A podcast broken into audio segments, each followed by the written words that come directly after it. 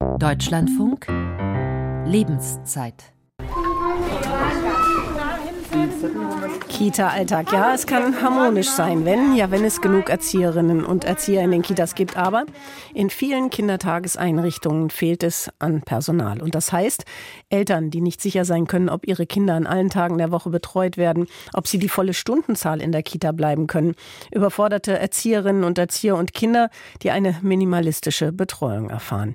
Kita-Notstand nicht in allen Regionen Deutschlands so alarmierend, aber doch in einigen. Für berufstätige Eltern, aber natürlich auch für Kinder und Erziehende eine Katastrophe. Und darum geht es heute hier in der Lebenszeit. Wie geht es den Eltern, Kindern, Erzieherinnen und Erziehern? Welche Erfahrungen machen Sie? Das möchten wir auch von Ihnen wissen. Wenn Sie sich beteiligen mögen, dann rufen Sie uns an. Die kostenfreie Telefonnummer lautet 00800 4464 4464. Europaweit übrigens kostenfrei die Nummer unseres Hörertelefons noch einmal 00800 446 4464. Und Sie können uns auch eine E-Mail schicken an lebenszeit.deutschlandfunk.de mit Telefonnummer, wenn wir Sie anrufen sollen oder können, um Sie in unsere Sendung zu holen. Für berufstätige Eltern eine Katastrophe. Der zunehmende Personalmangel in den Kitas, unser Thema heute. Was bedeutet es, wenn in den Kitas zu wenig Personal ist, Personalnot herrscht? Das hören wir gleich und wir haben Gäste, die aus ihrer jeweiligen Perspektive erzählen werden, wie sie die Situation erleben.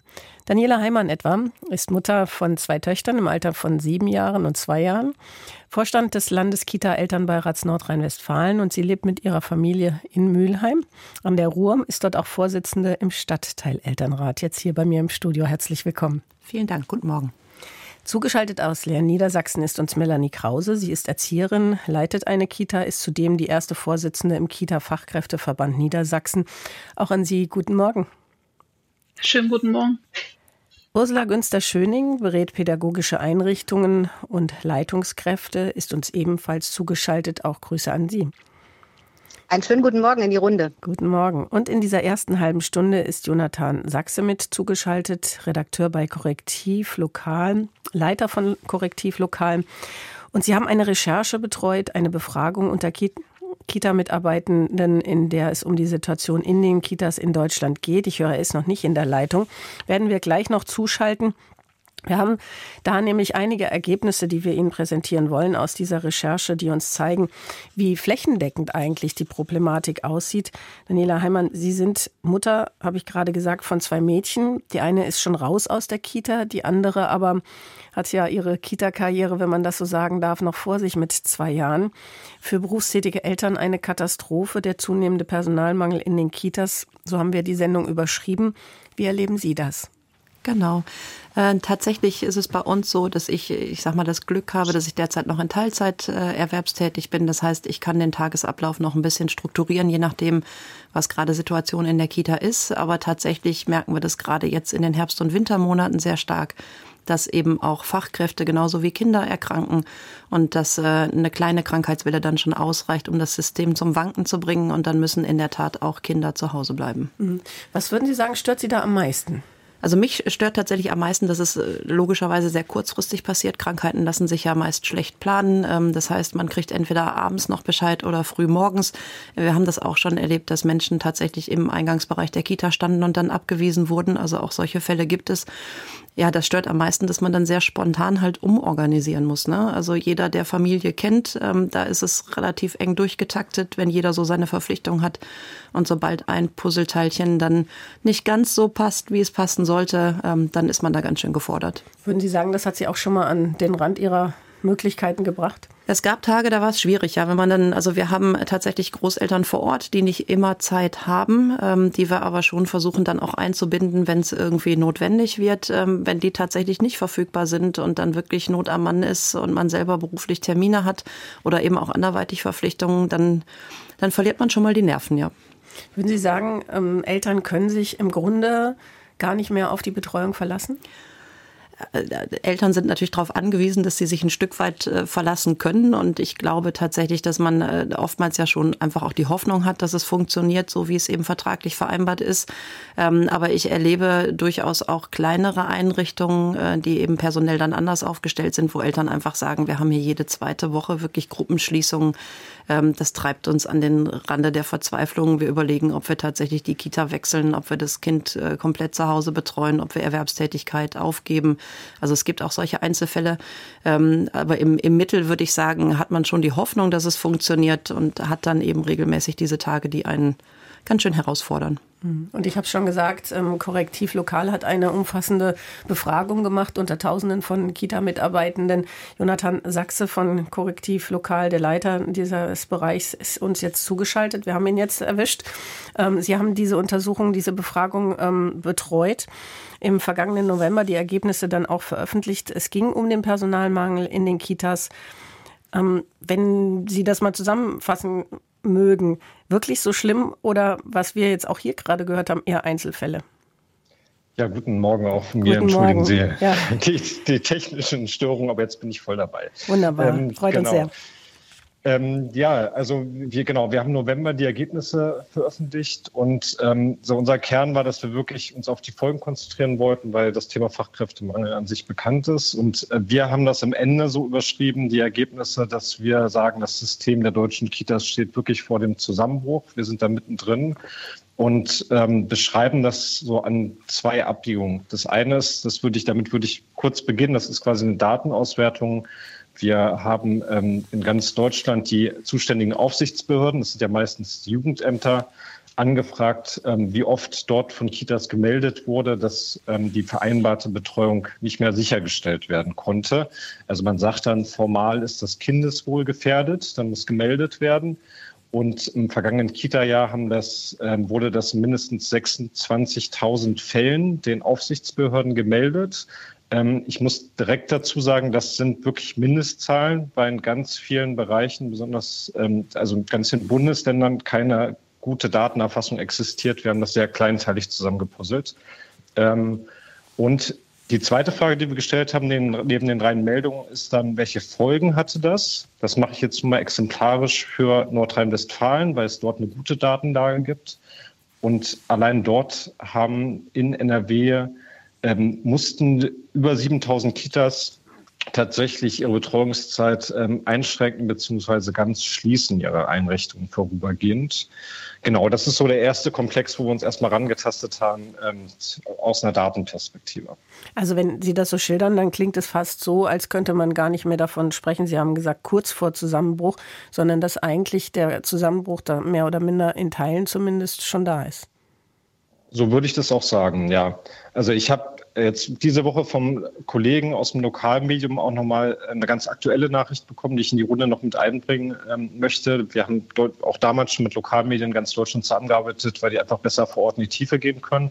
Und die neue Westfälische ähm, hat uns jetzt gesagt, dass dort im Kreis Herford, das ist jetzt einfach nur so ein Beispiel, diese Woche eine Kita jetzt ähm, zum ersten Mal die Betreuungszeit wirklich dauerhaft auf eine Viertageswoche umstellen muss. Und so wie man es dann oft äh, erlebt aus der Elternperspektive, ist ja wirklich eine Überrumpelung. Da wurden quasi jetzt diese Woche die Eltern informiert, dass ab kommender Woche ähm, sie nur noch eine Viertageswoche äh, Betreuungsanspruch haben, was dagegen so den politischen Anspruch ist, der seit, ich glaube, jetzt zehn Jahren existiert. Ähm, genau, ja. Mhm. Ich kann aber, ähm, wenn Sie wollen, auch gerne noch auf eine Umfrage eingehen, die wir zusätzlich ähm, gestellt haben. Ja, gerne. Ähm, ich würde Sie nur kurz was fragen, mhm. weil Sie sagen, aus der Elternperspektive, Sie sind selbst Vater. Ähm, wenn, Sie, wenn Sie solche Untersuchungen machen, wie oft fühlen Sie sich da an Ihre eigene Situation auch erinnert? Ja, ich versuche immer die Distanz sozusagen zu der eigenen, äh, von der Recherche zu der privaten Situation hinzubekommen. Aber Sie haben recht, ich bin selbst Vater und äh, jeden Tag auf dem Weg von der Kita hin und zurück ähm, unterwegs. Ähm, ich versuche das aber nicht quasi mit meiner eigenen privaten Situation zu verbinden, soweit es gelingt in meinem Kopf. Ähm, und ähm, aber Sie kennen ist das. Ja auch von, äh, genau, ich kenne das und es ist natürlich auch von Kita zu Kita unterschiedlich. Was ich jetzt so ganz persönlich wahrnehmen kann, ähm, ist, dass ja dass ich erstmal immer betonen möchte, dass die ähm, äh, Erzieherinnen in den Kitas natürlich extrem wertvolle Arbeit machen und äh, soweit ich das persönlich erleben kann, immer ihr Bestes äh, geben. Das ist mir auch immer wichtig zu betonen, dass mhm. wir quasi hier nicht anfangen, Kita-Bashing äh, zu betreiben durch die am Ende harten Daten und auch die Realität, die wir versuchen abzubilden. Da gehen wir auf jeden ähm, Fall auch noch drauf ein, denn das ja. macht ja auch was mit den Erziehenden, ähm, wenn, wenn sie wirklich unter Druck auch arbeiten, wenn sie mit Personalnot zu tun haben, wenn Kolleginnen ausfallen und sie plötzlich vor einer Gruppe stehen, alleine mit 30 Kindern. Das macht Stress, ähm, den wir hier auch nochmal beschreiben werden, sicherlich in der Sendung. Kinder, erziehende Eltern, also für alle Beteiligten ist das eine Herausforderung. Wir schauen natürlich auch eben auf alle, die damit zu tun haben.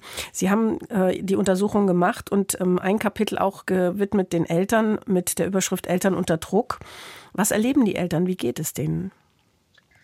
Genau, ähm, also ein Kern, den muss ich noch mal kurz hervorheben, damit man das besser versteht, ist, ja, dass klar. wir eine Umfrage gemacht haben. Ähm, also wir haben wirklich, äh, ja, es haben 6.700 Eltern und Kita-Mitarbeitern sich beteiligt. Wir haben konkret nach den Folgen gefragt, um wirklich auch hinter den Daten besser die konkreten Geschichten zu verstehen und die Erfahrungsberichte zu hören.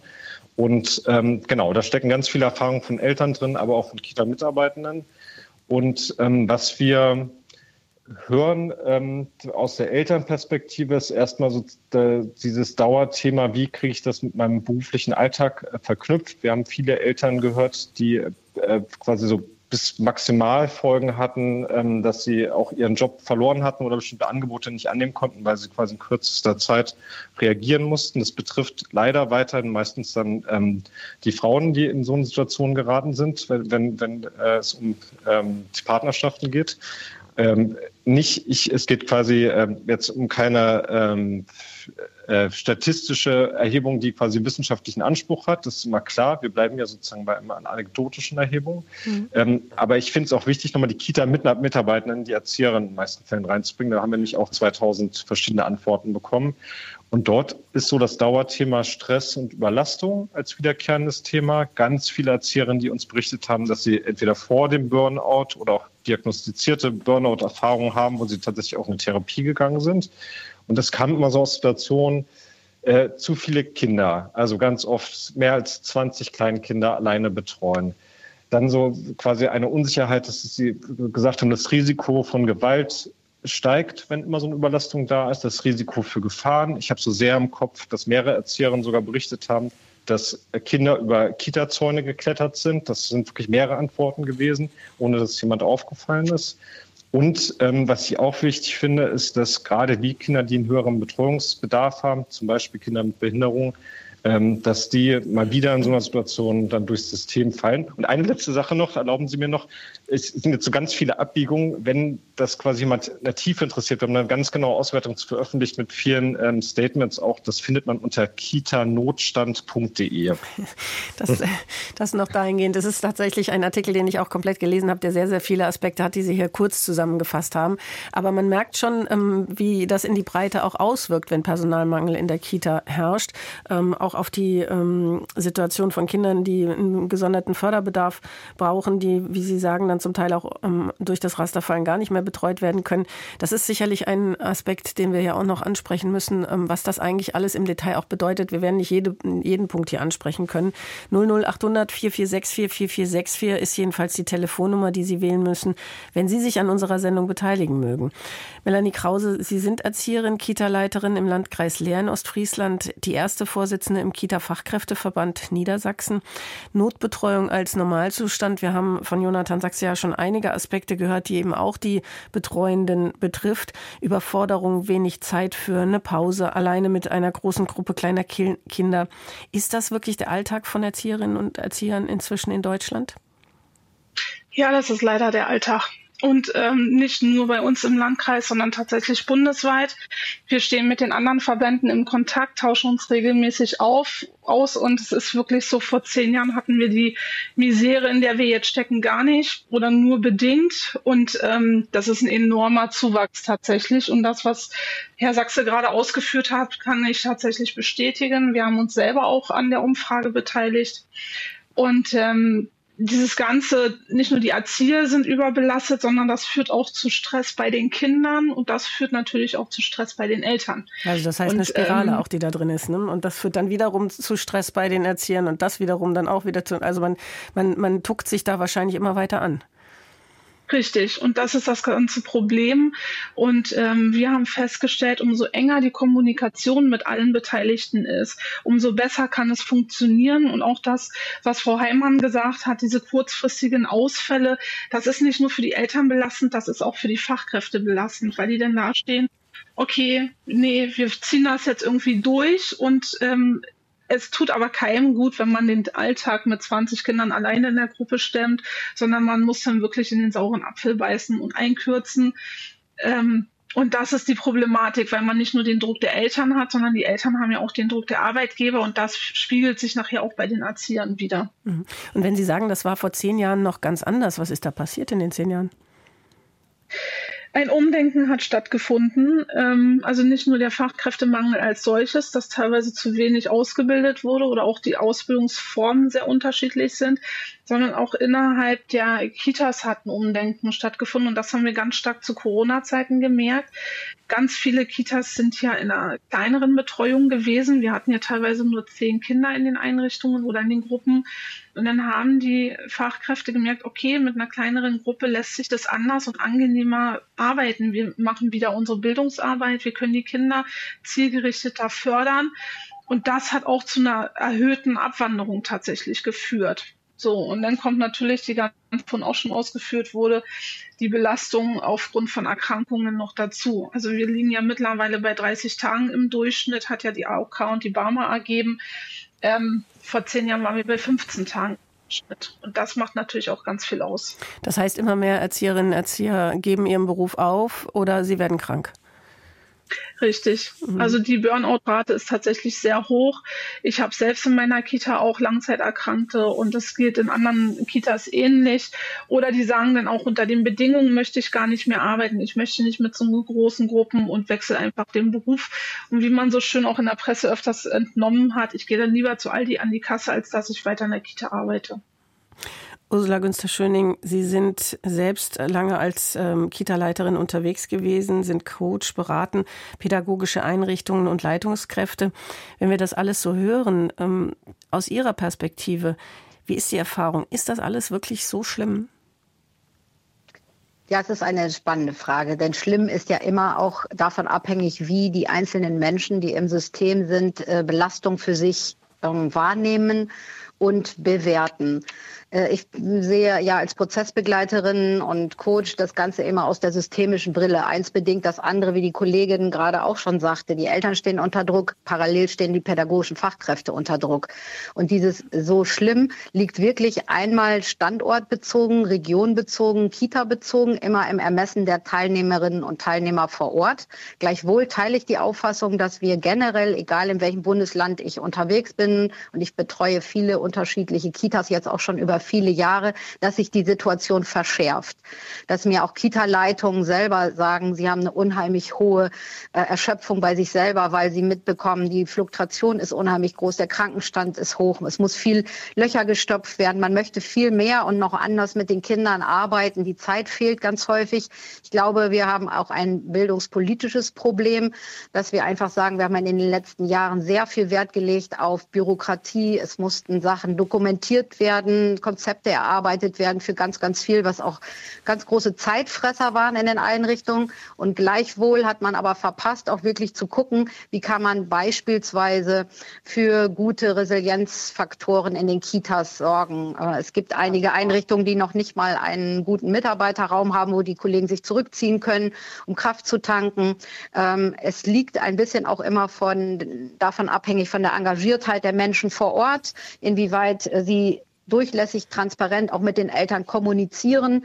Das hängt wieder mit der Haltung der pädagogischen Fachkräfte zusammen und auch wie das Team sich aufstellt. Ich erlebe Einrichtungen unter hohen Belastungen gut arbeitend, äh, weil die Eltern als Ressource mit ins Boot geholt werden, weil man wirklich auch immer elternorientiert guckt, was brauchen die, wo kann man noch Notfälle abpuffern. Und ich erlebe es genauso auch andersrum, dass man äh, Stimmen einfängt. Am besten bleiben die Eltern draußen und die bringen die Kinder ja, auch wenn sie zu Hause sind und gar nicht arbeiten müssen oder wenn sie in Elternzeit sind. Also da ist noch so ein bisschen dieses Hin- und Hergeschiebe. Und ich glaube, das nützt wenig, wenn man versucht, dem einen oder den anderen die Schuld in die Schuhe zu schieben, sondern ich glaube, es kann nur künftig wirklich gelingen, wenn man das Ganze systemisch betrachtet, nämlich welche Akteure können an welchen Stellschrauben drehen. Und da würde ich unbedingt auch sagen, da müssen die politisch Verantwortlichen hingucken und Bildung wirklich, äh, die Bildungssystem Kita, das Bildungssystem Schule äh, an die allererste Stelle stellen. Und Schule meine ich jetzt auch gerade die Grundschule mit, weil das, was die Frau Krause gerade sagte, mit den Abwanderungen der Erzieherin aus dem Beruf, erlebe ich gerade in NRW zum Beispiel auch, dass ganz viele GrundschullehrerInnen aussteigen oder auch aus anderen höheren Schulen wie Realschule oder Gymnasien und sagen, ich, ich mache jetzt noch mal eine Zusatzqualifikation, um dann in der Kita zu arbeiten, weil das ist für mich äh, viel, viel schöner. Da kann ich noch was bewirken bei den Kindern, weil das Schulsystem im Grunde äh, ähnlich dem Kindergartensystem auch an seine Grenzen stößt. Mhm. Das waren sehr viele Punkte, die wir im Laufe der Sendung weiter aufgreifen werden. Ähm, auch den Punkt, den Sie gesagt haben, dass sich die Situation verschärft hat noch weiter und so wie Sie es beschreiben, ja auch weiterhin verschärft. Jonathan, du, ist uns nur noch jetzt diese halbe Stunde zugeschaltet. Ich möchte noch mal auf Ihre Untersuchung eingehen, wo es eben auch, ähm, wie Sie sagen, ähm, um die Frage geht, wie geht es den Erziehern, den Kindern, aber eben auch den Eltern. Sie haben schon ähm, beschrieben, die sind enorm unter Druck, fliehen zum Teil aus ihrem Beruf, weil sie es nicht mehr schaffen. Ähm, ist Notbetreuung da auch inzwischen als Normalzustand äh, gesehen? Ja, es ist ja oft gar nicht so die offizielle Notbetreuung, sondern ähm, quasi dieser, dieser Zuruf, das haben Sie ja gerade auch schon durch beschriebene Diskussion, ähm, kann mal, können heute die Kinder äh, etwas früher abgeholt werden, also quasi mehr so der inoffizielle mhm. Kommunikation, ist das irgendwie möglich? Und da würde ich sagen, für den Bereich ist das, glaube ich, Normalzustand, also bei allem, was wir gespiegelt bekommen haben. Ähm, und ähm, was, denke ich, auch ein Normalzustand ist, dass man weiß, ähm, die, dass Gruppen immer wieder zusammengelegt werden und sehr improvisiert wird im Kita-Alltag, also je nachdem, wie Kita, Kita grundsätzlich aufgeteilt ist. Aber oft ist ja so, dass es mehrere Gruppen nebeneinander gibt, aber dass die ähm, quasi dieses, die zwei Erzieherinnen sind zuständig für diese bestimmten Kinder, dass das oft nicht ähm, durchhaltbar ist und da sehr flexibel von Tag zu Tag geschaut wird. Jonathan Sachse, ich danke Ihnen ganz herzlich, dass Sie uns Ihre Ergebnisse Ihrer Recherchen auch hier präsentiert haben, der Leiter von Korrektiv Lokal. Wir werden gleich weiter diskutieren über die Frage, wie sieht es aus in den Kitas und wie ist die Situation für berufstätige Eltern. Wir hören uns gleich nach den Nachrichten.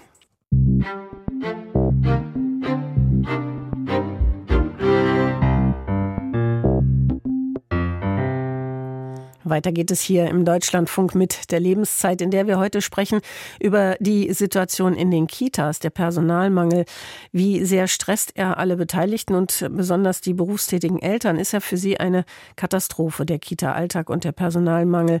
00800 446 4464, wenn Sie sich beteiligen mögen. Das ist die kostenfreie Telefonnummer, die ich Ihnen noch einmal nenne. 00800 446 4464. Oder Sie schreiben uns eine E-Mail an lebenszeit.deutschland deutschlandfunk.de, gerne mit Rückrufnummer.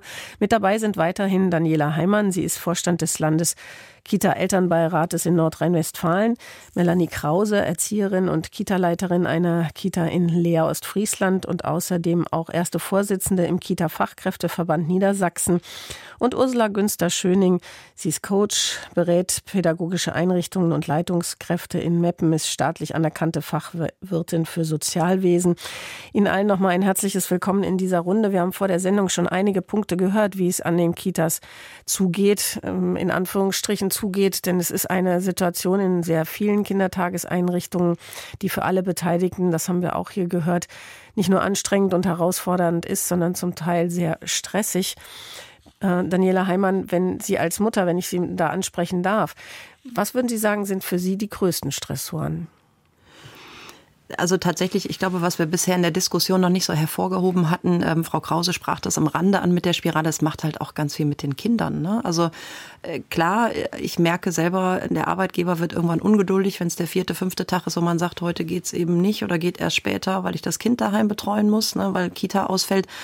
Aber die Kinder, äh, also man merkt einfach, dass die diese Regelmäßigkeit im Tagesablauf äh, streckenweise gar nicht mehr haben. Das macht schon eine ganze Menge, je nach, je nach Alter. Also die sind eben noch nicht so resilient, ähm, um mit den Veränderungen entsprechend umzugehen.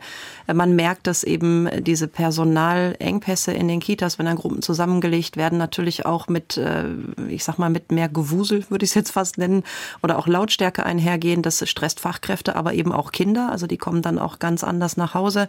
Ähm, ich habe von Fällen gehört, wo Schlafwachen nicht mehr realisiert werden konnten, also wo dann auch der Biorhythmus gestört ist, weil das Kind vielleicht nicht so zur Mittagsruhe gelegt werden konnte, wie es sonst üblich ist. Also es macht eben auch eine Menge mit den Kindern, wo ich jetzt als Mutter persönlich sagen würde, das stresst mich dann auch wieder, ne? weil das, äh, man will ja eigentlich das Beste für sein Kind und möchte, dass es äh, vernünftig aufwächst und eben äh, Bildungszugang, Förderungszugang hat, aber eben auch Freude am Leben, am Alltag und ähm, da sind so viele Veränderungen im Moment, die eben auch viel mit Kindern machen. Das heißt, Sie sorgen sich auch um Ihr eigenes Kind, das noch in der Kita ist? Ähm, ja, ein Stück weit schon. Also äh, tatsächlich habe ich auch ein Grundschulkind, aber das ist heute ja nicht Thema. Also man merkt einfach, dass äh, Kinder auch ähm, ich würde es jetzt als launisch so ein bisschen bezeichnen. Man merkt, dass sie sehr, also sehr stark reagieren auf den veränderten Alltag. Und ähm, tatsächlich würde ich mir wünschen, dass eben wieder mehr Stabilität reinkommt, damit eben Kinder auch sich auf das Wesentliche fokussieren können, eben auf das spielerische Lernen und äh, die eigene Entwicklung. Mhm. Da haben uns auch einige Hörerinnen und Hörer ähm, zugeschrieben, haben gesagt, ja, wie sieht's denn aus? Ähm, man kann doch dann vielleicht auch sagen, dass ein Elternteil wieder zu Hause bleibt. Ähm, beide berufstätig, muss das denn sein? Das wird sehr häufig gefragt. Was antworten Sie? Na, ich, ich sage immer, das setzt zum einen, also in der Partnerschaft setzt es voraus, dass einer äh, so anständig verdient, dass der Lebensunterhalt vernünftig bestritten werden kann. Also wir wissen von einigen Familien, dass auch das alleine schon nicht stemmbar wäre. Und tatsächlich muss man einfach auch die steigende Quote der Alleinerziehenden berücksichtigen. Da sind Menschen, die können gar nicht anders, die müssen arbeiten gehen. Es gibt auch, ich sag mal, äh, frühe Schwangerschaften während einer Ausbildungszeit, wo Menschen logischerweise auch ein Interesse haben, ihre Ausbildung noch zum Abschluss zu bringen. Und da ist man eben ein Stück weit auf Fremdbetreuung angewiesen. Ähm, insofern kann es ein Modell sein, dass man auch wieder über alte Rollenverteilungen oder darüber nachdenkt, dass einer zu Hause bleibt. Auf der anderen Seite wird es einfach unheimlich viele Fälle geben, wo das gar nicht möglich oder umsetzbar ist ist. Sie selbst sind im kaufmännischen Bereich eines Industrieunternehmens tätig. Wie sehr würden Sie sagen, beeinträchtigt die Kita-Situation Ihr eigenes Berufsleben? Ähm, ich habe äh, tatsächlich, ich sage so ein bisschen den Vorteil, dass ich sehr viel auch flexibel von daheim arbeiten kann, zumindest äh, innerhalb des Monats. Also da haben wir dann schon die Möglichkeit zu sagen, okay, wenn es heute nicht geht, dann wird zu Hause betreut und dann muss ich die Arbeit tatsächlich einfach in die Abendstunden verlagern. Das ist auch nicht immer schön, weil es an die eigene Substanz geht. Ich habe aber auch Wochen im Monat, ähm, gerade so in Abschlussarbeiten, da ist es eben nicht möglich und da stresst das dann schon. Ne? Da überlegt man schon, wen kann ich jetzt vielleicht noch in die Pflicht nehmen? Ähm, ist es gut für mein Kind, auf die Notbetreuung zurückzugreifen und wirklich zu sagen, es geht nicht anders, das Kind muss in die Kita? Das sind schon Überlegungen, die man natürlich anstellen muss und die einen selber auch also wie gesagt, jetzt noch in einer relativ luxuriösen Situation gegenüber anderen, die tatsächlich im Schichtdienst oder hart äh, irgendwo im, im Außendienst arbeiten. Aber es stresst schon. 00800 4464 4464 ist die Telefonnummer, die Sie wählen müssen, wenn Sie sich beteiligen mögen. Und gewählt hat diese Nummer Thomas Mosebach, der uns aus Münster anruft. Schönen guten Morgen. Ja, guten Morgen. Sie sind, hat mir die Regie mitgeteilt, Leiter eines Bildungsbauernhofes. Ja, genau. Und von die, Emshof. Die äh, Frage nach den berufstätigen Eltern und dem Personalmangel in den Kitas. Was ist da Ihr, Ihre Eingabe? Ja, also es ist so, dass wir, ähm, wir arbeiten vor allem mit Schulklassen, also Grundschulen vor allem zusammen. Äh, wir haben ungefähr vier bis viereinhalbtausend Kinder im Jahr am Hof, machen also ordentliche Bildungsarbeit. Da geht es schwerpunktmäßig um Bildung für nachhaltige Entwicklung. Und wir haben auch Personal, das ähm, eben die Qualifikation eigentlich auch hätte, äh, in einer Kita zu arbeiten. Und wir haben immer wieder Anfragen, ob wir nicht eine Bauernhof-Kita bei uns äh, eröffnen wollen würden. Und ähm, da sagt aber der Kreis, ähm, der Kita-Bedarfsplan gibt das nicht her. Ähm, wir haben aber trotzdem die Anfragen, weil ähm, die Plätze sind äh, physisch da, aber das Personal wohl offensichtlich nicht. Und viele Eltern fragen eben danach und auch andere Kitas, die fragen eben, können wir nicht zusammenarbeiten? Und äh, Das wäre für uns gut, weil wir haben hauptsächlich Teilzeitkräfte beschäftigt und die könnte ich dann im Prinzip stundenkontingentmäßig aufstocken.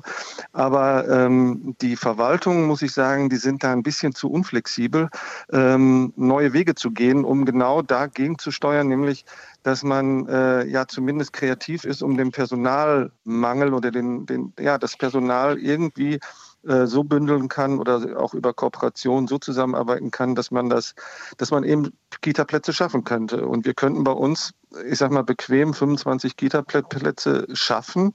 Und äh, die Nachfrage dafür ist da, aber ähm, ja, ähm, das heißt im Grunde. Offensichtlich hm? praktisch der Bedarf nicht. Der Bedarf wohl schon, aber die Möglichkeiten, ja. das einzurichten. Ursula Günster-Schöning, ich weiß nicht, ob Sie uns da weiterhelfen können. Das klingt nach sehr viel Bürokratie, die es eben nicht möglich macht, ähm, weitere Plätze in einer Region zu schaffen, ähm, aus verschiedenen Gründen, wie wir jetzt gehört haben. Sie beraten, ich habe schon mehrfach gesagt, pädagogische Einrichtungen und auch Leitungskräfte. Ist das etwas, was Ihnen auch begegnet oder können Sie da uns noch erklärend etwas zu sagen? Ja, also ich kann den Kollegen, der dieses Beispiel jetzt gerade benannt hat, sehr gut verstehen. Das ist etwas, was sich äh, flächendeckend durch unser Land zieht, dass wir sehr viele träge Entscheidungen haben auf höheren Ebenen, was die Kreise anbelangt oder auch die ganzen äh, Verantwortlichen direkt in, in, den einzelnen Bundesländern. Wir haben schon vor Jahren gesagt, ähm, die Zugänge für Menschen aus dem Ausland, die zu uns kommen wollen, bei uns in den Kitas arbeiten wollen, müssen erleichtert werden. Ich weiß es gerade, weil ich auch in NRW sehr viel unterwegs bin, wo wir beispielsweise QuereinsteigerInnen betreuen, äh, äh, ausbilden, die gerne in Kitas arbeiten wollen. Das Modell der AlltagshelferInnen, dass man niederschwellige Angebote hat. Das äh, hat natürlich was mit der Kita-Entwicklung zu tun, dass die pädagogischen Fachkräfte und die Leitung auch in Rollen kommen, dass sie selber zu Mentorinnen im eigenen Haus werden, gleichsam aber auch aktiv Entlastung erfahren. Und dass man wirklich neue und moderne Wege gehen muss, zu sagen, ja, wir brauchen die ausgebildeten pädagogischen Fachkräfte, die Erzieherinnen und Erzieher. Wir brauchen aber auch eine, einen leichteren Einstieg für Menschen, die ähnliche Ausbildungen haben, aber in anderen Ländern. Wir haben das Modell der PIA-Fachkraft, also Pädagogin in Ausbildung, dass man auch sagt, für Menschen mit anderen Berufen diesen Beruf attraktiv machen. Und das macht auch was mit einem Team, wenn sie multiprofessionelle Menschen an den Tisch holen, die zum zum Beispiel unterschiedliche Berufe mitbringen.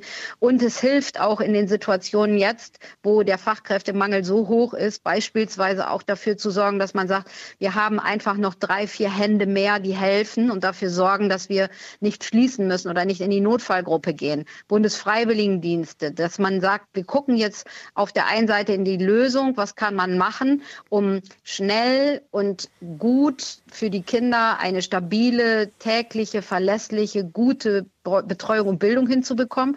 Und gleichsam braucht es meiner Ansicht nach das, was ich so erlebe in den Einrichtungen, auch veränderte strukturelle Rahmenbedingungen mit Blick auf andere Möglichkeiten, Kita-Alltag zu gestalten so wie der Kollege auch gerade sagt, dass wir bereit sind oder auch Behörden bereit sind zu sagen, das ist jetzt ein Versuch oder wir gehen in Pilotprojekte oder wir wagen auch neue Dinge, um da eine Entlastung reinzubringen. Mhm. Thomas Mosebach, erstmal herzlichen Dank, dass Sie uns Ihr Beispiel genannt haben, ähm, das ja auch einiges ähm, zum Diskutieren hier mit in unsere Runde gibt. Ähm, Melanie Krause, wenn ich Ursula Günster-Schöning so zuhöre, da frage ich mich aber auch ein, auf der anderen Seite, ist das nicht eine Zwickmühle, auch als Kita-Leiterin? haben Sie ja einen hohen Anspruch, auch einen Bildungsauftrag, will ich mal sagen. Sie, Sie sagen, wir, wir machen eine pädagogische Arbeit. Wir brauchen gut qualifizierte, gut ausgebildete Leute. Gleichzeitig haben wir den Mangel. Wir brauchen auch jemanden, der uns unterstützt. da gibt es dann eben eben auch Hürden, die zu überwinden sind, damit sie Menschen kriegen, ähm, die bei ihnen unterstützend arbeiten können. Ja, wie, wie, wie ist das? Anspruchshaltung einerseits oder Anspruch einerseits und Möglichkeiten andererseits und Zwänge auch, denen sie ausgesetzt sind. Ähm, beißt sich das manchmal? Ja, das tut es. Und da stellt sich die Frage, ist die Qualifikation an der Person als solches gedacht oder dranhängt? Ähm, ich habe Personen bei mir in der Einrichtung, die haben die Qualifikation zur Erzieherin nicht, die sind ähm, weiter unten angesetzt, aber die machen eine super Arbeit und die können meinen Erziehern teilweise das Wasser reichen und ähm, sind aber den Gang nie weiter. Also die sind nie zur Erzieherin ausgebildet worden, weil sie es finanziell nicht konnten. Und ich bin da tatsächlich auch bei Frau Schöning.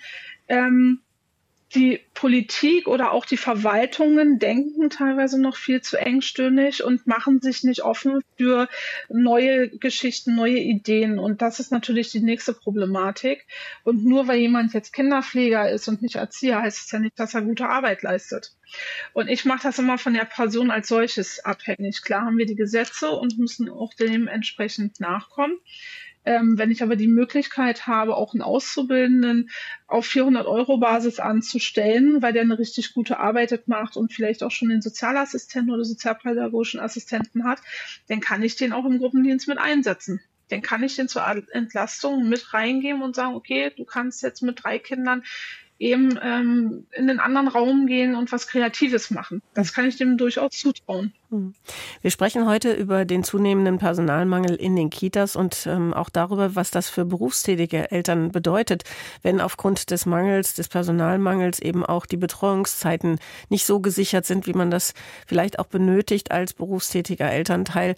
00800 446 4464 ist die Telefonnummer, die Sie wählen sollen, wenn Sie sich beteiligen mögen. Andreas Hagenkötter ist in der Leitung aus Lübeck. Rufen Sie uns an. Schönen guten Morgen. Schönen guten Morgen. Sie sind Geschäftsführer in einem mittleren Kita-Träger und haben welche Erfahrung? Wie sieht das bei Ihnen mit dem Personal aus? Haben Sie genug? Wir haben genug. Also wir sind in der glücklichen Situation, dass wir sogar alle Planstellen besetzt haben. Aber unterm Strich hilft mir das auch nichts, weil wir inzwischen auch, wie das eine Kollegin schon sagte, fast 30 Krankheitstage pro Mitarbeiter haben. Also ich glaube, in der Analyse sind wir uns schnell einig, dass das System am Limit ist. Mhm. Wir haben insgesamt 115 Mitarbeitende und ich glaube auch nicht, dass der, äh, der Ruf nach mehr Fachkräften uns helfen wird. Es gibt sie nicht am Markt. Und äh, wenn, das ist auch eine Erfahrung, die wir machen im Vergleich zu älteren Mitarbeiterinnen und Mitarbeitern, die jetzt ausscheiden, wenn wir teilweise jüngere Bewerbungen haben, haben wir den Eindruck, die haben weder die fachliche noch die sagen wir, gesundheitliche Resilienz, um uns wirklich helfen zu können. Mehr Geld, was viele, wo viele nachrufen, wird meiner Ansicht nach nicht helfen. Denn wir haben im Moment so eine Phase vom Lokführer über Altenpfleger, über äh, Busfahrer. Alle wollen die Berufe attraktiver machen, aber es wird dadurch ja noch alles teurer, aber es sind ja nicht mehr Menschen verfügbar. Deswegen glaube ich auch, was meine Vorrednerin eben gesagt hat, wir möchten als Träger viel mehr Flexibilität haben. Wir haben teilweise gute, auch SPAs, also sozialpädagogische Assistenten, die dürfen aber nicht alleine eine Gruppe führen, weil sie eben eine SPAs sind. Sind aber super. Äh, da werden wir viel zu sehr gegängelt, auch von der Verwaltung. Ich könnte mir auch vorstellen, dass wir mit Quereinsteigern besser arbeiten können. Wir können mit interprofessionellen Teams arbeiten, Tanzpädagogen und Musiker, immer eine Fachkraft dabei. Auch das Thema helfende Hände. Wir brauchen zum Anziehen der Jacken oder beim Wegräumen der Tische beim Mittagessen, in der Mittagessensituation nicht unbedingt zwei super ausgebildete Erzieher oder für die ganzen Verwaltungsfragen. Aber trotzdem, wenn wir das sogar selbst alles machen würden, glaube ich, wird kein Weg daran vorbeiführen, dass wir auch über eine Reduzierung der festen Betreuungszeiten werden reden müssen, denn lieber weniger Stunden, die aber sichergestellt und planbar für alle Beteiligten, als ein großes, breites Angebot, was aber auf Dauer nicht zu halten sein wird. Das heißt, Sie sagen, Sie haben eigentlich genug Personal, aber einen hohen Krankenstand. Ähm, die äh, Reduzierung der festen Betreuungszeiten ist äh, dringend geboten. Was sagen da Ihre Eltern? Es wird gar nichts anderes übrig bleiben. Natürlich versuchen wir im Moment alles aufrechtzuerhalten. Wir haben eine sehr breite Öffnungszeit, teilweise von 6 bis 17 Uhr, weil wir mit einem Krankenhaus zusammenarbeiten, wo teilweise um 6.15 Uhr der Schichtdienst ist. Im Moment sind das aber teilweise zwei oder drei Kinder nur. Dafür muss ich aber zwei Mitarbeiter vorhalten. Da wird man einfach Prioritäten setzen müssen. Und natürlich müssen wir das auch im Dialog mit den Eltern machen. Wir haben jetzt ein System bei uns mit der blauen, der grünen und der gelben Gruppe. Wenn wir reduzieren, dass nicht immer dieselben Kinder, Eltern zu Hause bleiben, ja auch mal so, so ein Phänomen, es bleiben immer dieselben zu Hause, dass wir das ein bisschen durchstrukturieren und dass auch die Eltern untereinander tauschen können. Aber das ist alles Flickwerk. Und meiner Ansicht nach wird es um eine Reduzierung nicht, äh, werden wir nicht umhin können. Ich meine mit jetzt nicht wieder wie früher die Vormittagsgruppe und um 12 Uhr macht die Kita zu, aber dass man sagt, sechs bis acht Stunden und bitte Eltern, versucht euch so zu verständigen, dass es möglichst zur selben Zeit ist. Wir hm, müssen die vorhandenen Fachkräfte sozusagen besser bündeln. Wir hatten hier schon Sendungen, da ging es eigentlich darum, genau das Gegenteil zu machen, nämlich die Betreuungszeiten auszuweiten, damit auch äh, Menschen, die im Schichtdienst arbeiten, ähm, ihrer Arbeit nachkommen können, damit Menschen, die ähm, gar nicht die Möglichkeit haben, in der Kernzeit nur ihrer Tätigkeit nachzukommen, die Möglichkeit haben, die Kinderbetreuung auch ähm, äh, gesichert zu wissen. Sie sagen jetzt, Sie haben eine blaue eine gelbe, eine grüne Gruppe. Ähm, das heißt, wann, wann erfahren die Eltern, welche Kinder betreut werden oder welche nicht? Also wann, wann können Sie sagen, heute die gelbe Gruppe, morgen oder, oder die blaue? Das ist sozusagen eine Notsituation, was wir in einer Kita haben. Wir haben gesagt, wir sind relativ gut und wir versuchen auch, was irgendwie geht, zu machen. Also das soll jetzt nichts aussehen, dass wir jetzt nur jeden Tag Notgruppen mhm. haben. Aber auch da haben wir natürlich so, wir haben das Problem Schwangerschaft, weil es ein sehr weiblicher Beruf ist. Wir haben sofortiges Beschäftigungsverbot, wenn jemand schwanger ist. Wir hatten jetzt im Januar drei Schwangerschaften, nun haben wir auch fast 120 Leute. Und das können sie so schnell eben nicht auffangen. Da kann es auch mal sein, dass die Eltern das tagsüber erfahren, dass morgen die Gruppe schließt. Wir versuchen natürlich immer alles notmäßig zu schaffen, aber dann kommt eben der, der Effekt, je mehr Notgruppen ich mache, desto mehr Stress ist die Kinder, die Mitarbeiter, die Eltern. Und die Reduzierung, damit meine ich vielleicht auf sechs bis acht äh, Stunden. Natürlich ist eine Erweiterung der Betreuungszeit wünschenswert, aber faktisch nicht machbar, nicht umsetzbar, ist unrealistisch. Mhm. Und jeder, der das verspricht, muss ich sagen, hat keine Ahnung von der Realität. Andreas Hagenkötter, ich danke Ihnen herzlich, dass Sie sich gemeldet haben bei uns, um Ihre Erfahrungen auch mit in diese Runde hier reinzubringen. Ähm, dieses, diese Forderung auch nach mehr Flexibilität, wenn es darum geht, Mitarbeitende in die Kitas zu holen. Ähm, Daniela Heimann ist bei mir im Studio als Vorstand des Landeskita-Elternbeirates. Sie vertreten in Nordrhein-Westfalen, Sie vertreten die Eltern bei uns hier in der Runde. Ich konnte Sie ein bisschen beobachten äh, während der Ausführungen. Es gab einiges an Nicken, aber es gab auch mal so das, genau, dieses ähm, etwas ähm, abwägen ablenkende Kopfschütteln. Wenn Sie das so hören aus, aus Sicht eines Kita-Trägers ähm, als, als Elternteil, haben Sie Verständnis, dass es heißt, wir können nicht, wir können die Betreuung so nicht mehr halten? Also ich glaube, was Herr Hagenkötter gerade sagte, da war eine Menge Wichtiges dabei. Ähm, auch, wir haben das eingangs von Herrn Sachse von Korrektiv schon gehört, ne? diese Vier-Tage-Woche in Herford, die gerade zitiert wurde das ist, glaube ich, auf den ersten Blick ein richtiger Schlag ins Gesicht, wenn man irgendwie erfährt, demnächst äh, hast du einen Tag weniger äh, Fremdbetreuung, was ja eigentlich auch Bildung sein soll. Auf der anderen Seite glaube ich schon, zumindest ist es eine Planbarkeit. Also wie Herr Hagenkötter gerade auch sagte, wenn man vielleicht mal in den Diskurs geht, dass Öffnungszeiten ähm, mindestens temporär irgendwie eingeschränkt werden müssen, um das System noch zu stabilisieren, dann finde ich ein offener und konstruktiver Dialog mit den Eltern, um eben Verständnis auf allen Seiten zu schaffen, der kann helfen, dass am Ende was Gutes bei rauskommt und alle irgendwie mehr Planbarkeit haben. Also ich glaube, da ist was dran, dass man den Weg vielleicht gedanklich mal gehen muss. Ähm, ich weiß, dass wir in NRW, und das sage ich als Vorstandsmitglied des Landeselternbeirates, wir vertreten 750.000 Kinder, die in Kindergärten, aber auch in der Kindertagespflege unterwegs sind ähm, zumindest in NRW auch das, äh, das System der ergänzenden Kindertagespflege einfach mehr mitdenken muss. Also wenn ich höre, ähm, dass ein Krankenhaus im Einzugsgebiet ist und man eben um 6 Uhr öffnet aktuell, ist es durchaus auch denkbar, dass man sagt, zukünftig öffne ich vielleicht erst um 8 die Kita und habe aber für diese Betreffenden vielleicht nur eine Handvoll Kinder, die eben ab 6 schon eine Frühbetreuung brauchen. Tagespflegepersonen, die das abfedern, also die sozusagen ergänzend zum Kita-Platz dann tätig werden und eben diese Randstunden ähm, abdecken. Kindertagespflegepersonen werden ja oftmals so in Verbindung gebracht mit den ganz kleinen äh, bis dreijährigen Kindern. Die dürfen aber durchaus auch ältere Kinder betreuen. Und da wäre das ein Modell, was man vielleicht attraktiver ausgestalten muss, um Tagespflegepersonen ähm, ja auch so ein bisschen äh, zu motivieren, eben diesen Weg zu gehen und vielleicht gemeinsam in der Kooperation mit einer Kita darüber nachzudenken. Also das wäre so ein Thema, was mir wichtig wäre, da mal flexibler zu werden. Und ich finde, was auch ganz wichtig war, ist, multiprofessionelle Teams können einfach ein Zugewinn sein. Ne? Es muss nicht jede Kita-Fachkraft Fachkraft äh, Sprachförderkompetenz oder, oder irgendwas anderes mitbringen. Äh, es muss nicht jeder Bewegungsfachkraft werden. Ähm, da hilft es ja auch über Fremdkooperationen eben mit einer gewissen Anleitung oder auch mit einer Grundqualifizierung einfach mal drüber nachzudenken, ob man Menschen gewinnen kann, die eben auch gezielt den Bildungsbereich unterstützen und Fachkräfte entlasten. Also Ideen gibt es auf jeden Fall genug.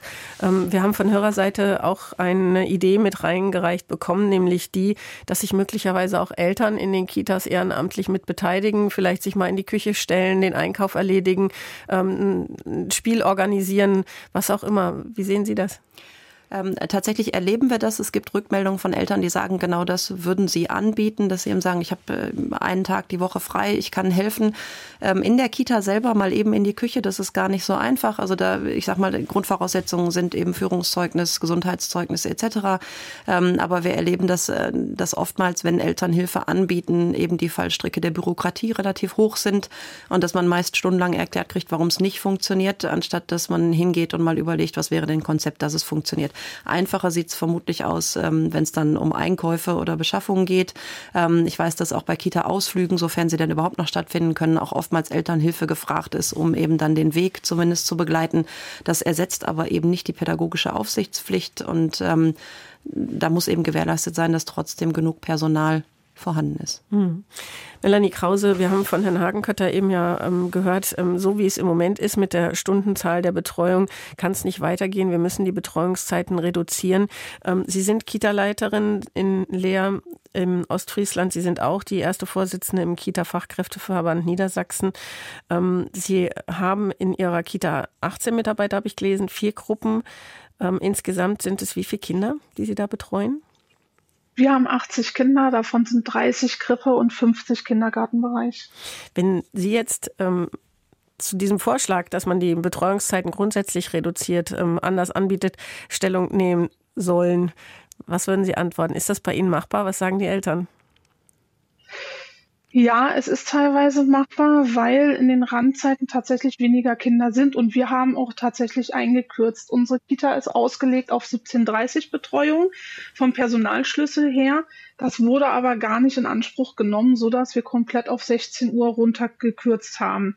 Weil auch das Ministerium ganz klar sagt, eine Kleingruppe von sechs Kindern muss zwei Fachkräfte haben. Sind es unter sechs Kinder, dann kann diese Randzeitenbetreuung gar nicht stattfinden. Und ich würde mich da auch ganz gerne an Herrn Kötter so ein Stück weit anlehnen, sozusagen. In äh, Saarland wurde im Frühjahr 2023 das BNB-Modell vorgestellt. Da geht es nämlich auch darum, dass in einer bestimmten Kernzeit reine Bildung stattfindet und in den Randzeiten Betreuung und das mit ähm, ja, Assistenzkräften sozusagen mitgedeckelt wird. Das ist auch ein Modell, was wir in Bremen vorstellen werden, jetzt Anfang März. Und ich glaube auch, dass wir da tatsächlich hingehen müssen. Das haben wir auch schon in Osnabrück gesagt, äh, auf einem Plenum, dass wir da gar nicht mehr drum herum kommen, zum einen die Fachkräfte zu entlassen und mehr Stabilität äh, auch den Kindern zu geben. Weil wie ja vorhin Frau Heimann schon sagte, das macht unheimlich viel mit den Kindern aus. Und gerade im U3-Bereich ist das ganz prekär, wenn wir da immer wieder einkürzen müssen oder das Personal fehlt, Personalwechsel ist, das macht so viel mit den Kindern, das ist jetzt noch gar nicht greifbar. Wir wissen nicht, wie es denen in drei Jahren geht, was sich da setzt oder nicht. Ich habe schon Situationen gehabt, da mussten wir zweimal eine Eingewöhnung komplett abbrechen, mussten zwei Monate pausieren und neu starten. Und dann haben die Eltern auch keine Verlässlichkeit mehr. Die können nicht in ihren Beruf wieder reingehen, die können nicht arbeiten gehen. Die sind äh, so ein bisschen am Rande der Verzweiflung, sag ich mal, weil sie dann auch so denken, okay, ich krieg mein Kind jetzt nicht in die Kita, ich muss aber arbeiten. Und das ist halt, da sind wir wieder in dieser Spirale, wie wir es vorhin schon mal angeschnitten hatten. Hm, eine psychische Belastung sicherlich dann auch für die Erzieherinnen und Erzieher, oder? Ja, definitiv, weil die sich natürlich auch Gedanken machen, wie kriege ich das Kind gut in die Gruppe integriert, ähm, damit es den Anschluss findet. Und wenn ich das immer wieder rausreißen muss oder in die Notbetreuung gehe und das vielleicht nur zwei Tage von drei in der Einrichtung ist, dann findet es den Anschluss nicht. Und das ist egal, ob es der U3 oder der Ü3-Bereich ist. Der Personal und das macht natürlich in der Sozialisation ganz viel aus. Der Personalmangel in den Kitas, wir hören es, hat sehr viele Auswirkungen auf die Kinder, auf die Erziehenden, auf die Eltern. Darüber sprechen wir weiter nach den Nachrichten in der Lebenszeit heute. Sie können sich beteiligen, indem Sie anrufen 00800 4464 4464. Bis gleich. Deutschlandfunk Lebenszeit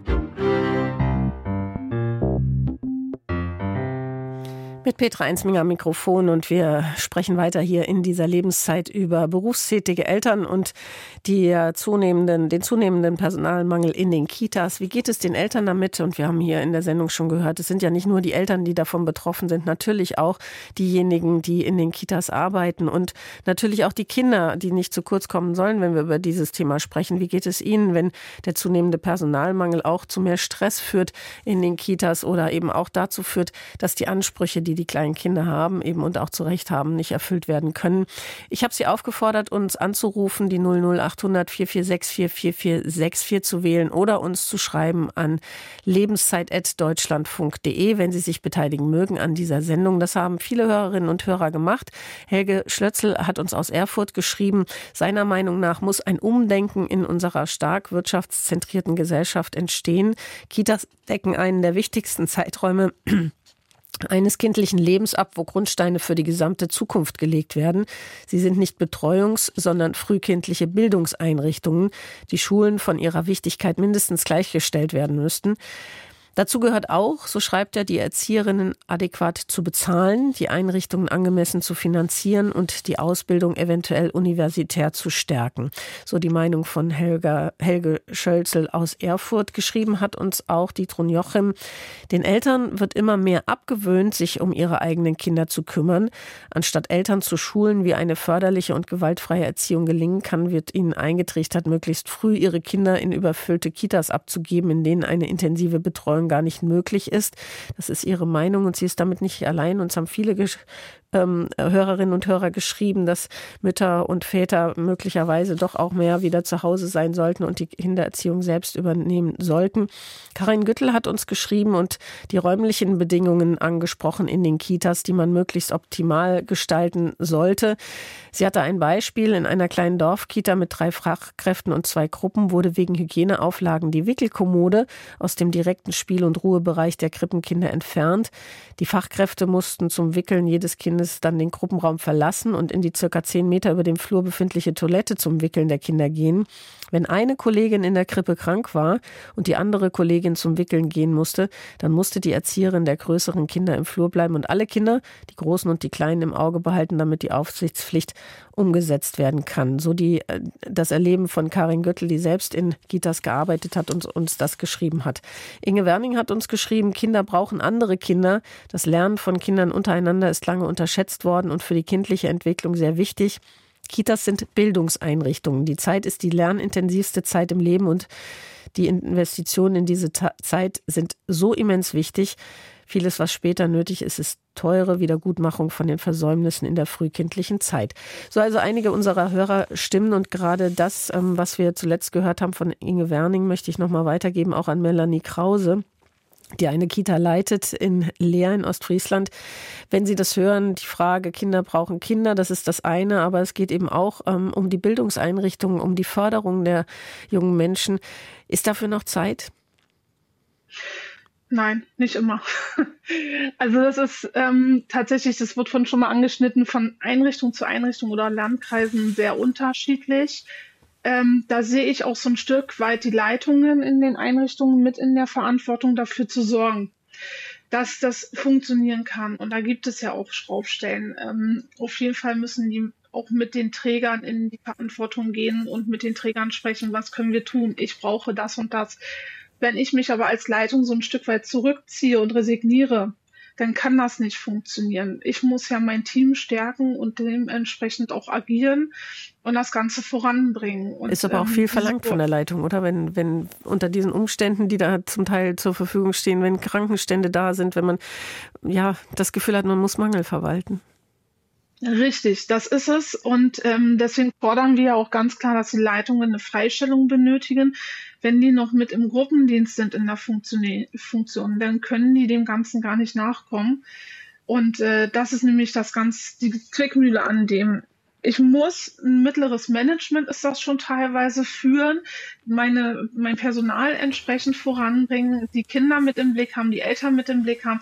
Das kann ich aber nicht, wenn ich mitten mit im Gruppendienst bin und da noch irgendwelche Brandstellen löschen muss. Und das ist ja eins der Forderungen, was wir auf Bundesebene tatsächlich haben, dass wir sagen, ähm, wir brauchen da ein anderes System, um dem Ganzen nachzukommen. Und Sie hatten vorhin das gesagt mit dem Wickeltisch, die Situation beschrieben da darf man auch nicht vergessen, Hygiene ist das eine, Kinderschutz ist das andere. Und ich finde, ja, es ist schwierig, dann die Aufsichtspflicht zu halten, aber ein Wickeltisch hat nichts in einer Gruppe zu tun, weil das Kind hat eine Privatsphäre und die gilt es zu schützen.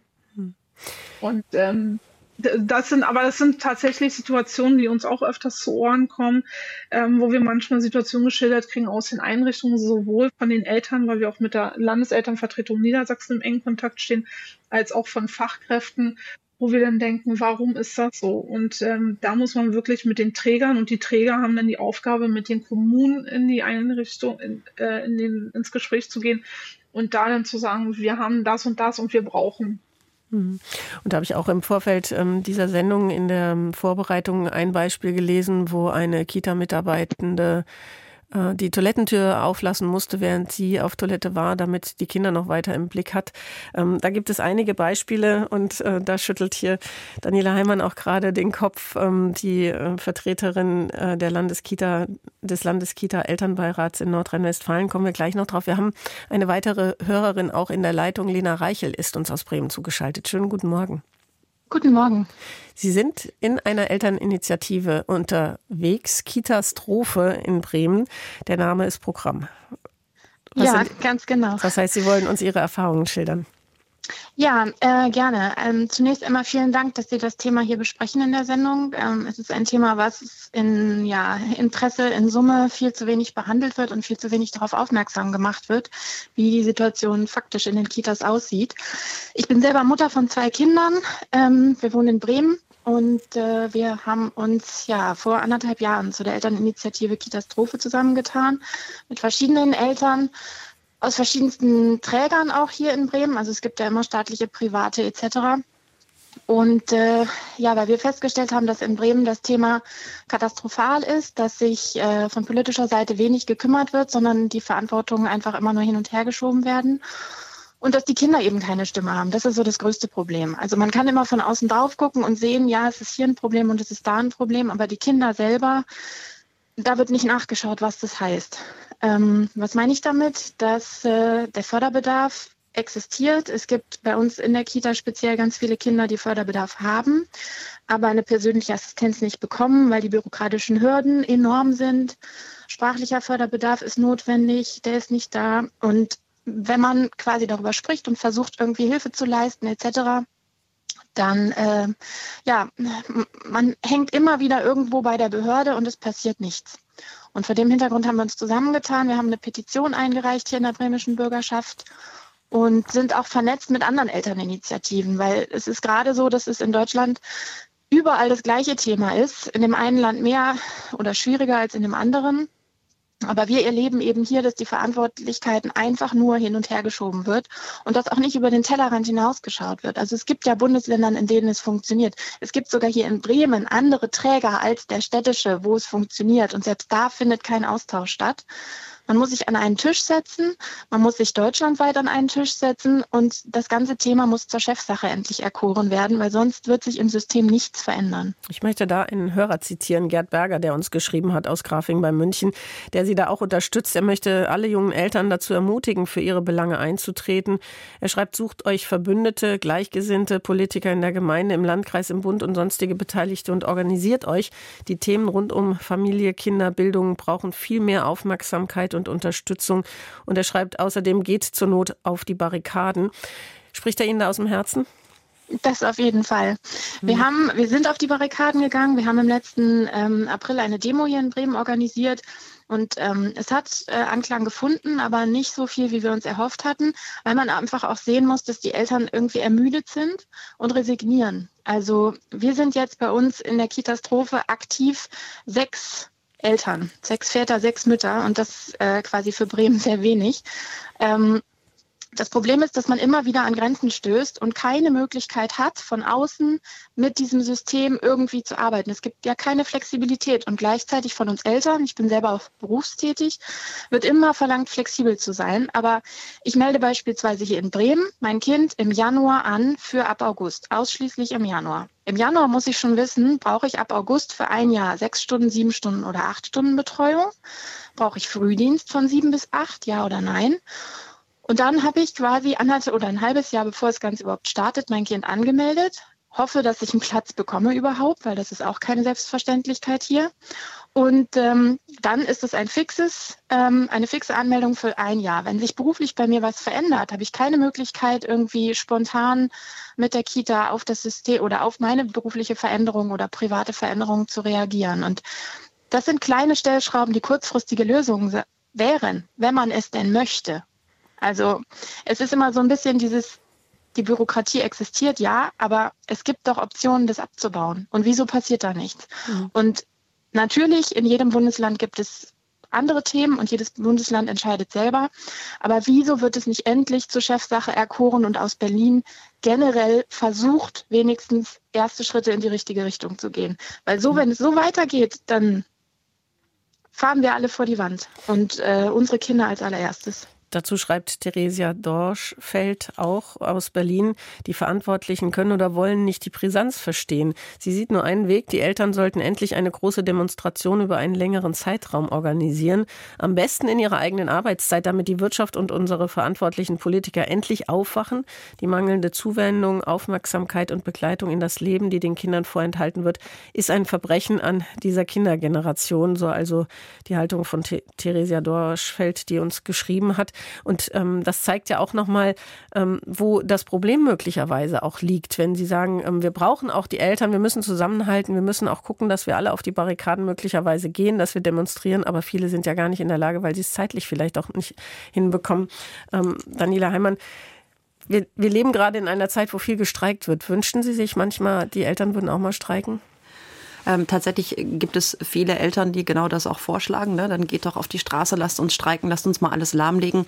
Ähm, wir haben es gerade so ein bisschen bei der Anruferin rausgehört. Ähm, Eltern sind vielfach einfach müde. Also tatsächlich, äh, wenn man dann alternative Betreuung realisieren muss oder, oder über äh, Notbetreuung vielleicht auch geminderte Stundenumfänge in Kauf nimmt und dann abends die Arbeit nachholt, dann hat man äh, manchmal gar nicht die Kraft oder die Energie. Wir als Landeselternvertretung konzentrieren uns tatsächlich auf den Diskurs mit der Politik. Also wir sind in Gesprächen mit äh, den Landtagsfraktionen hier in NRW und auch mit dem zuständigen Ministerium, um auf die Situation aufmerksam zu machen und auch mögliche Lösungswege aufzuzeigen, zu diskutieren. Ähm, wir glauben, dass wir da auch recht offen im Dialog sind. Äh, ich sage Ihnen trotzdem ganz ehrlich, ich glaube, es wird, äh, also für alles gibt es ein Sondervermögen. Äh, ich, ne, haben wir ja gerade gehört, warum gibt es das nicht für Bildung? Ähm, weil tatsächlich, das sind ja Spätfolgen, die so gar nicht absehbar sind. Also ich denke jetzt gerade auch an Kinder mit Förderbedarfen, die hatten wir heute noch gar nicht ähm, groß in der Sendung thematisiert die ja auch in der Kita einfach ähm, ganz anders gefördert werden können, als Eltern das möglicherweise daheim tun können. Ähm, da sind Fachkräfte gefragt, die das eben äh, sinnvoll begleiten. Ähm, Inklusionsassistenten, auch da herrscht Fachkräftemangel. Ähm, die sind auch nicht überall vorhanden, aber gerade diese Kinder brauchen es, um irgendwie einen gesunden Weg ins Leben zu finden und dann entsprechend später ähm, auch in der Bildungsbiografie vernünftig anzukommen. Soziale Brennpunkte, wo man über Chancengleichheit, Bildungsgerechtigkeit sprechen muss. Also das sind alles Themen, die man ja irgendwie mit im Blick halten muss. Die bringen wir eben in den politischen Diskurs ein. Und ich glaube, zumindest als Landeselternvertretung ist das der richtige Weg. Und trotzdem unterstützen wir Demonstrationen da, wo sie eben in der Sache sinnvoll sind und auch die richtigen Themen in den Blick nehmen. Und wo Sie die Kinder mit Förderbedarf ansprechen, Lena Reichelt von der Katastrophe Bremen hat es ja eben auch gesagt, ähm, das ist oft, äh, sind diejenigen, die, haben Sie mir auch im Vorgespräch mal erzählt, ähm, die dann eben nicht in die Kita kommen, wenn zu wenig Plätze da sind oder wenn ähm, reduziert werden muss aus Krankheitsfällen, dann fallen die am ehesten durchs Raster. Wir haben das erlebt, dass es eben Kinder mit Förderbedarfen gibt, die Inklusionsassistenten an die Hand äh, gegeben bekommen und die auch tatsächlich im Alltag dann begleiten und helfen wenn die ausfallen, dann äh, haben wir vielfach gespiegelt bekommen, dass eben auch Einrichtungen und Träger darum bitten, dass diese Kinder dann zuerst zu Hause bleiben, weil eben diese unterstützende Kraft nicht da ist. Bei vollstem Verständnis für die Fachkräfte, die zusätzlich gefordert werden, haben eben auch genau diese Kinder den gleichen Rechtsanspruch wie jedes andere Kind. Ähm, und wir sind da zumindest den Landesjugendämtern in NRW sehr dankbar, dass sie das nochmal unterstrichen haben, dass das eben nicht das Mittel der Wahl sein kann, gerade diese Kinder systematisch auszuschließen. Hm. Und wir haben es auch gehört, Lena Reichelt hat uns erzählt, ähm, mit dem Förderbedarf. Das sei in äh, verschiedenen Regionen ganz unterschiedlich. So zumindest ist äh, Ihr Erleben aus Bremen heraus.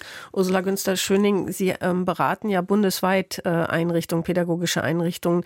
Ist das auch Ihr Eindruck, dass man in der Qualität, in der Frage des Personalmangels, aber auch eben in der Frage der bürokratischen Flexibilität ähm, durchaus Unterschiede merkt von Region zu Region?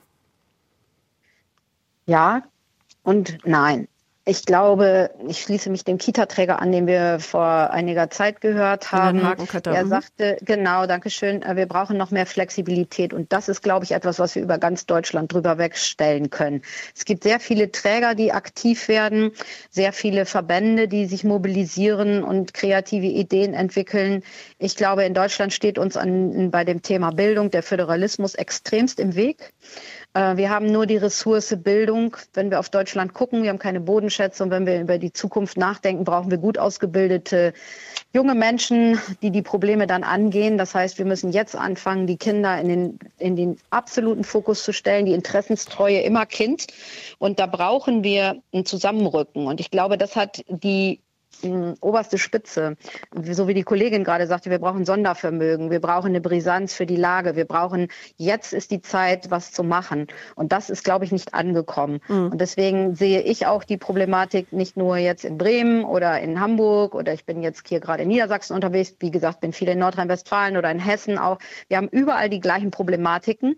Jeder versucht auf seine Art und Weise jetzt äh, etwas abzuschwächen. Und ich glaube, diese, diese Modelle, die angefangen angefangen werden, jetzt in einen neuen Weg zu bringen, wie das Modell Bildungszeit und Betreuungszeit. Es kann nicht sein, dass wir für drei, vier Kinder, die morgens gebracht werden, zwei Fachkräfte vorhalten müssen. Oder das gleiche auch im Mittag, was zum Beispiel hier in Niedersachsen der Fall ist, weil das vorgeschrieben wird. Da denke ich, das kann nicht sein. Das heißt, wir müssen eine Flexibilisierung haben mit Menschen, die mit Migrationshintergrund oder eben auch mit unterschiedlichen Kompetenzen kommen, dass wir vereinfachen, dass sie, wenn sie als Erzieherin in Italien, in Portugal oder in Spanien gearbeitet hat, auch bei uns arbeiten können im, im Rahmen der der Kita-Landschaft, wie die, die wir parallel mitentwickeln. Wir müssen gucken, dass wir niederschwellig äh, Angebote schaffen, der helfenden Hände, dass wir sagen, wir holen äh, Menschen zu uns in die Einrichtung, der Alltagshelferinnen, die wir vielleicht noch mit einbinden. Ursula Gunster-Schöning, da gehe ich ganz ja. kurz mal rein, ähm, aus einem einfachen Grund. Wir haben einen Hörer, Carsten Boter, ähm, in der Leitung, der uns aus der Nähe von Hannover anruft, der genau zu diesem Punkt, glaube ich, auch eine Idee mit einbringen kann in diese Runde. Schönen guten Morgen. Ja, guten Morgen, grüße Sie. Ja, ich habe die Uhr im Blick. Also mein, meine Lösung wäre, ähm, mein, mein, Thema ist immer so aktive Bürgergesellschaft, nicht nur für das Thema. Und wenn man das jetzt mal auf dieses Thema anwendet, dann würde sich anbieten, immer dort, wo die Leute wohnen und wo ja auch die Kitas sind. Ich wohne hier in einem kleinen Ort bei Hannover. Wir haben drei Kitas. Und wenn ich gesund wäre, hätte ich mich da schon längst angeboten, nämlich als diese helfenden Hände oder die nicht pädagogischen Quereinsteiger. Das Thema hatten wir vorhin ja auch schon, wo eine äh, Verschiedenes gesagt hat. Also die Idee ist folgendes. Äh, wir haben hier in Ilten genauso für Seniorenunterstützung oder so weiter, haben wir auch unprofessionelle Netzwerke, die sich also, sag ich mal, ich sag mal ganz einfach in eine Liste eintragen. Das kann man nun elektronisch machen oder analog, wie auch immer, sodass einfach ein Pool von Leuten da ist, die auch gerade die kurzfristigen Bedarfe dann einspringen können. Also das sind im Prinzip Springer, die, die sagen wir mal, äh, aus Interesse oder, oder, oder Eignung für die ganzen nicht pädagogischen Tätigkeiten, die in einer Kita sind, Reparaturarbeiten, hausmeisterliche Tätigkeiten, Küche, äh, was weiß ich, ein Kind zum, zum Arzt fahren oder was äh, zu besorgen und so weiter, gibt es eine ganze Reihe von Sachen. Also wenn die Kitas, auch für die Schulen wäre das zum Beispiel auch ein Modell, wenn die Kitas einfach die Tätigkeiten identifizieren, die für diese helfenden Hände geeignet sind, auch den Zeitumfang, ob das tägliche oder monatliche Sachen sind, dann kann man darüber praktisch eine Excel-Tabelle machen, in die sich dann die Leute vor Ort eintragen, die dafür Lust und, und Eignung haben, sodass man einfach einen großen Pool von Menschen hat, auf die man dann zugreifen kann, weil wir gesagt haben, wir haben das Problem flächendeckend. Wir haben das äh, Problem auch äh, bei allen Kitas, egal ob sie von der Kirche oder von irgendeiner Einrichtung sind. Und wir haben vor allem auch ähm, das Problem, dass wir das nicht mit irgendwelchen strukturellen Maßnahmen kurzfristig lösen können. Also wir brauchen eine, also praktisch Sofortmaßnahmen am Unfallort, könnte man sagen.